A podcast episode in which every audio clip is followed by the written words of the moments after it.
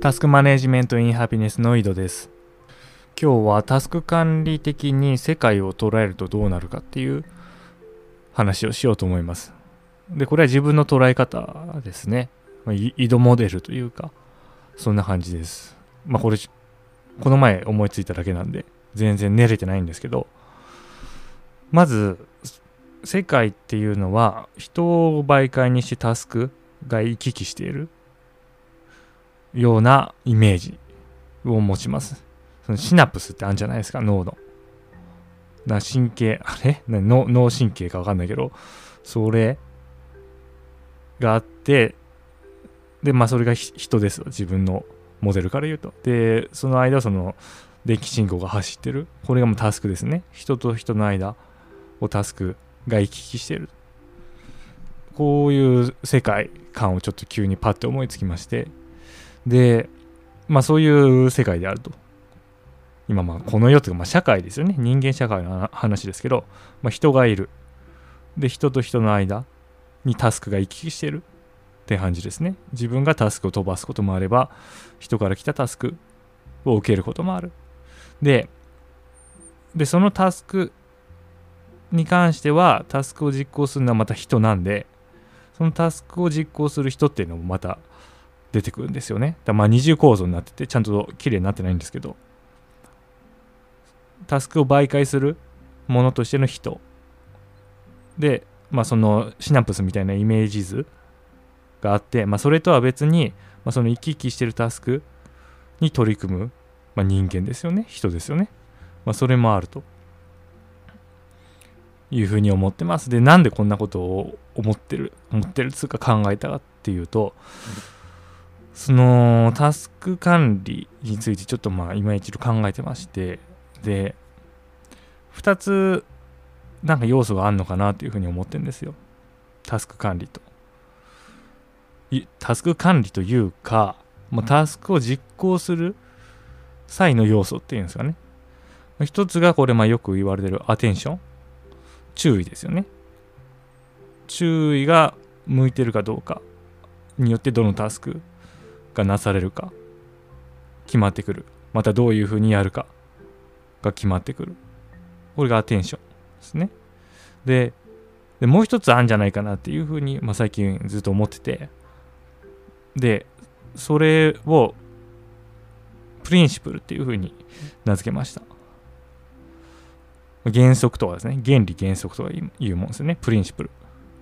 これもその結局タスクの実行に関わってるって思ってるんですよ。で、アテンションの方は仕組みでマネジメントできるんですよね。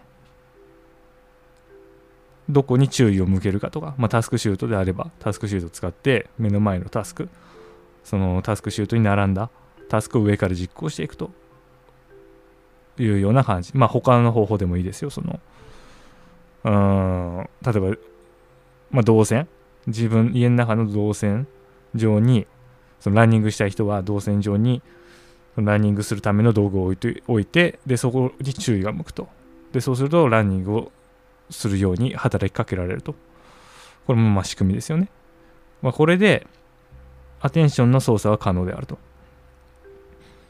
だからアテンションがなんだろうどちらかって大変だっていう人はそんな、何ですか、深刻に捉える必要ないですよね。その仕組みで全部マネージできるんで。まあもちろんね、そのもともとアテンションがどちかどちらかる人と、アテンションが一点に集中してる人、まあこれはこれで問題だと思いますけど、もうその中でそのコントロール、仕組みのうんと複雑さとか、その量とかは変わってくると思いますけど、それで、その人によっては。でも、まあ、どちらにしろその仕組みを構築したらアテンションはコントロール可能であると。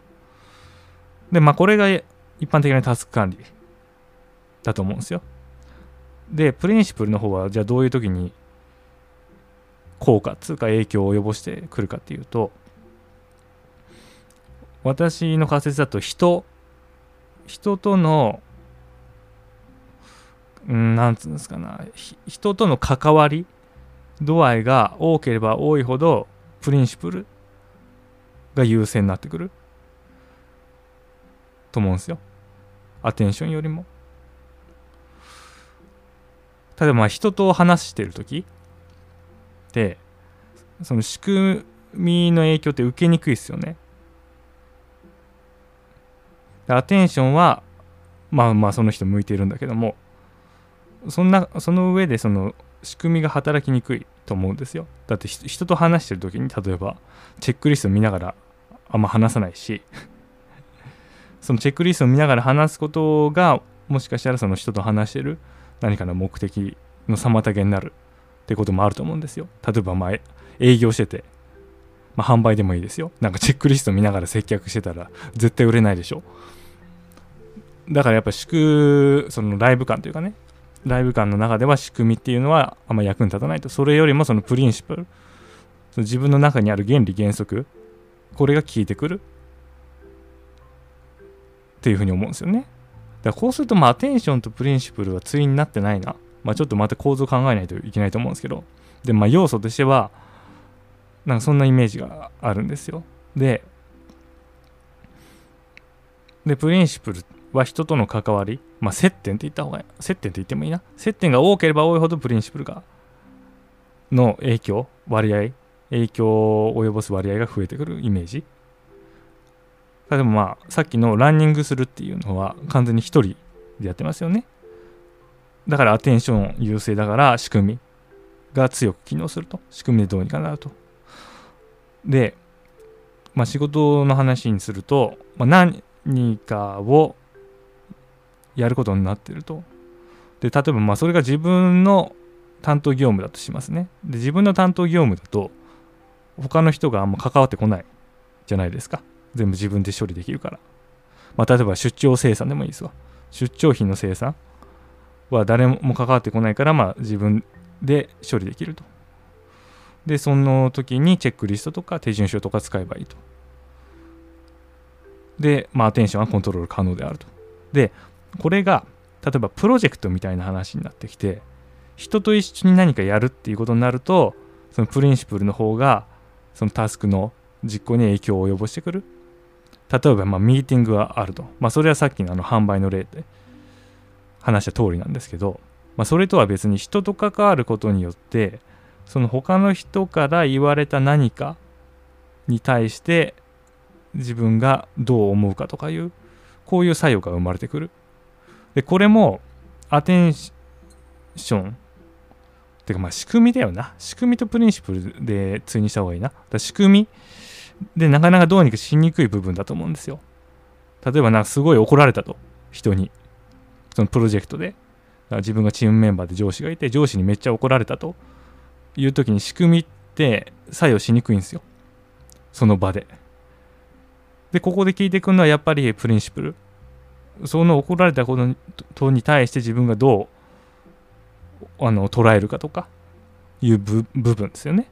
でこれがプリンシプルが有効に有効というか、まあ、まあ、タスクの実行っていう評価軸において有効であれば怒られてもタスクの実行に悪影響を及ぼすような状態にならないっていうのがな私の考え方。でここがプリンシプルがわめっちゃ怒られたしなんかすげえあの人すごい私のこと嫌ってんじゃないかとかいうようなことを言ってなんかまた自己肯定感とかが出てきてそれが下がるとかいう話をし始めてで手が止まるとタスク実行のここがこれはまあタスク実行っていう観点においてあの悪い影響を及ぼしているプリンシプルですよねでここがまた重要になってくんじゃないかなって思うんですね。うん。で、それを仕組みでどうにかしようっていうのはおそらく、まあその日家帰って、そのなんか日記みたいなの書いて、もしくはあのフリーライティングみたいなことして、で全部出すっていうことだと思うんですよ。でもそれ機能するのって家帰ってからですよね。とか、まあ、その場では機能しない、少なくとも。だそういう面においてやっぱり人と接してる時に仕組みっていうのは機能しづらいそのその場で効果を発揮してくるのはプリンシプルの方だというふうに思うんですよでこのまあ2つだなもうあの最初のアテンションとプリンシプルっていう話また変わっちゃいますけどまあ、仕組みですよね。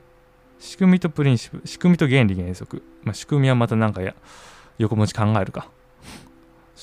仕組みと原理原則。この2つ、2つがタスクの実行において重要であると。で、まあ、今日こんな感じなんですけど、で、私、5年前にですね、その仕事の3要素っていうのを提出してまして、で、それが、あの三角形になってるんですよね。三角形になってて、頂点がプロジェクト、今言った。で、左の、あの、角っこ。あれ、なんて、さ、左辺じゃないしね。なんつうの、左角っていうのはわかんないけど、まあ、左の角っこが、その短期請負タスク。さっき言ったその、うん、でこれまた定義考え直さないといけないけど、まあ、短期請負タスクですわ。その単発で終わるような話。その出張生産とか。で、右側の角っこがイベント。これはもうさっき言った販売の話ですね。人と。その場に他の人がいる状態ですよね。ミーティングもそうですね。でこの三角形を提出したんですよね。仕事はこの3つで説明できると。で、これ、最近、あの、レヴィストロースのあの料理か。料理の三角形みたいに、この軸も付与できるっていうふうに気づいたんですよ。その縦、縦軸、その頂点のプロジェクトがある。上に頂点のプロジェクトがある縦軸は時間的長さ。上に行けば行くほど時間が長いと。で、下に行けば行くほど時間が短いと。で、横軸。その、短期浮世絵タスクとイベントをつつなぐ辺っていうんですかね。でそこは人との関わり度合い。右に行けば行くほど人と接していると。で左に行けば行くほど人と接してない。で、この軸上にこの三角形を置けるんですよね。で、まあ、プロジェクトっていうのは一番上にあるけれども、だから縦軸で言えば上の方。でも横軸でいくとまあ真ん中あたりなんですよね。で、これは人との接点がイベントほど密ではないけれども、まあ、接点があると。で、この、まあ、軸、2軸とこの仕事の3要素ですよね。プロジェクトと短期請負タスク。短期請負タスクもなんか名前長いし、もうちょっといい名前考えようと思うんですけど、なんか案があったら教えてください。で、あとまあイベントですよね。で、これで全ての仕事の種類をカバーできて、で、当時まあこれを提出したのは、これ、それぞれに合ったタスク管理の方法があるだろうという仮説を立てて、じゃあそれ当てはめようということを考えてたんですけど、まあ、当時、ヨーロッパにいて大変な仕事大変な時期だったんで、まあ、それを中断して、まあ、その仕事が残ってるんですけどね。それをまた考えていこうかなと思いますね。うん。でやっぱね2ついると思うんですよね。なんかでプリンシプルその原理原則の方をなんかあのメンタルが強い弱いとかいう話にはしたくない。で、それは違うと思うんですよ。で、佐々木さんも言ってましたけど、メンタルに強い弱いとかないと思うんですよ。その、強弱っていう。で、それはただのなんかアナロジーであって、ゲームとかから来たね。そういうもんじゃないと思うんですよね。そそういうふうに捉えるか捉えないかの、その、01?01 だと思うんですよ。で、もちろんそれはもう変えられる？これはもうずっとこの何回も、これまでの回で、直近の回で言ってますけど、それ変えられるんですよね。変えられるからそのメンタルが強い弱いとかいう話ではなくて、まあ、プリンシプル原理原則がどうであるかその人の中で。でここもマネージしていくのがタスク管理であるんじゃないかな。タスクマネージメントっていう意味ですよね。これも前提出しましたけど結局管理って日本語の管理って在庫管理みたいなただなんか右から左みたいな効率よくその配置するみたいなイメージなんですけど、タスクマネージメントのマネージメントって経営ですからね。どういうふうにそのアウトプットを良くするかとか、逆にその働きかけるっていうことですよね。そのアウトプットを出すために。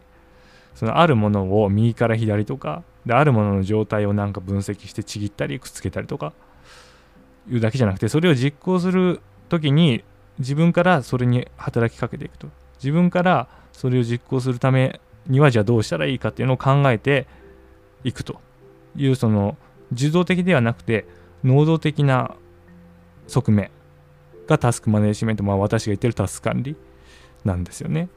そういう側面から考えるとやっぱりその仕組みに加えてプリンシプルのその原理原則の方ここも考えていかないといけないと思ってます。今日はその辺で、それでは良いタスク完了。